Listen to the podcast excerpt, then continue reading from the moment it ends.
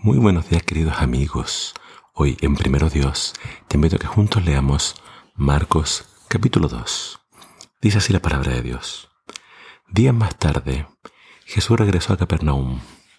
La noticia de que estaba en casa se, se esparció rápidamente y pronto la gente llenó tanto la casa que no quedó sitio para nadie más, ni siquiera frente a la puerta. Y él predicaba la palabra. Entonces llegaron cuatro hombres llevando a un paralítico como no pudieron pasar entre la multitud para llegar a Jesús, subieron a la azotea, hicieron una abertura en el techo, exactamente encima de donde estaba Jesús, y entre los cuatro bajaron la camilla en la que yacía el paralítico. Cuando Jesús vio la fe de ellos, le dijo al paralítico, Hijo, tus pecados quedan perdonados.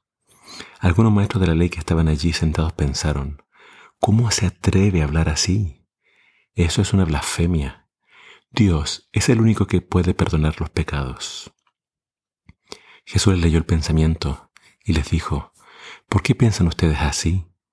¿Qué es más fácil decirle al paralítico, tus pecados quedan perdonados?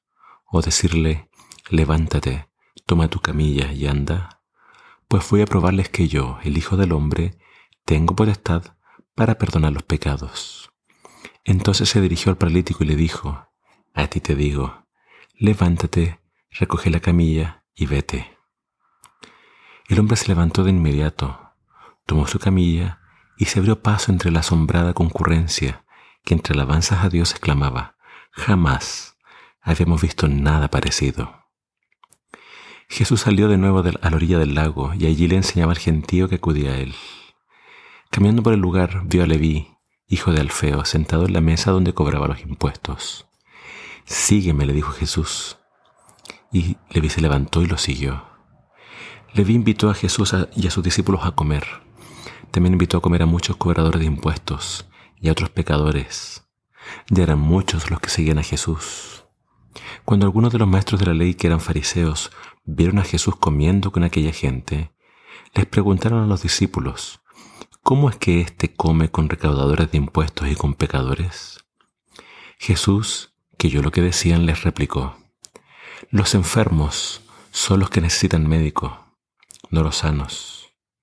No he venido a llamar a los justos, sino a los pecadores. Más adelante voy a leer una última historia que está en el versículo 23. Un día de reposo pasaron por los trigales Jesús y sus discípulos, y estos se pusieron a arrancar espigas.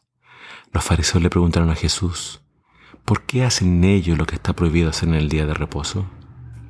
Jesús le respondió, ¿nunca han leído lo que hizo David una vez que él y sus compañeros tuvieron hambre? Cuando Abiatar era el sumo sacerdote, David entró en la casa de Dios y comió de los panes consagrados a Dios, que sólo los sacerdotes podían comer.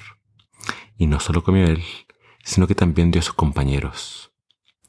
El sábado se hizo para el ser humano, y no el ser humano para el sábado. Por eso el Hijo del Hombre es Señor, incluso del sábado. Acá creo que hay un énfasis en esta palabra, el Hijo del Hombre. Jesús es el Hijo del Hombre y tiene autoridad para perdonar pecados.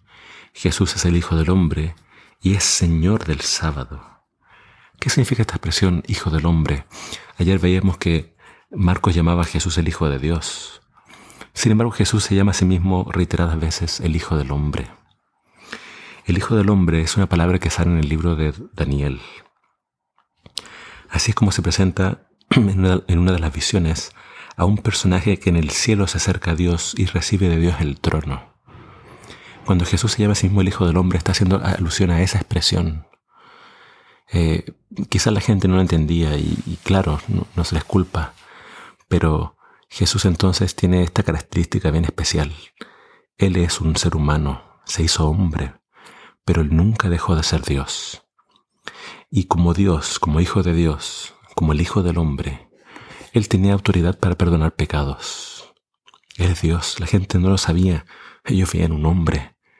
Pero para demostrarles que Él era el Hijo de Dios, dice que le dijo al paralítico, levántate, toma tu camilla y anda. Jesús tenía autoridad no solamente para sanar enfermedades físicas, Jesús tenía autoridad para perdonar pecados. Y así demostró su divinidad a la gente. Y con respecto al sábado, los fariseos solamente estaban preocupados por el sábado. Jesús les explica que el sábado fue hecho para el hombre. Pero con tantas reglas que habían creado los fariseos, el ser humano se había vuelto esclavo del sábado. Jesús entonces les dice, miren, si tienen hambre pueden comer. Entonces les dijo, eso pasó con David. David tuvo hambre y comió un pan que no le correspondía comer. Pero aún así la Biblia no condena lo que hizo David. Sin embargo, que teníamos a los fariseos condenando a los discípulos por arrancar espigas. Con estas leyes que ellos habían creado, Jesús no abolió el sábado, pero nos mostró que el sábado era para el hombre, para que el hombre disfrute con Dios y no para que el hombre esté pendiente de tantas leyes que él mismo creó. Que al leer estos pasajes entendamos la misión de Jesús. Él vino a buscar a los pecadores, Él vino a buscar a los enfermos y a traerles no solamente sanidad física, sino el perdón de los pecados, una restauración de la relación con Dios. Él vino a traer salud espiritual. Que este sábado te puedes relacionar con Jesús, el Señor del sábado. Que el Señor te bendiga.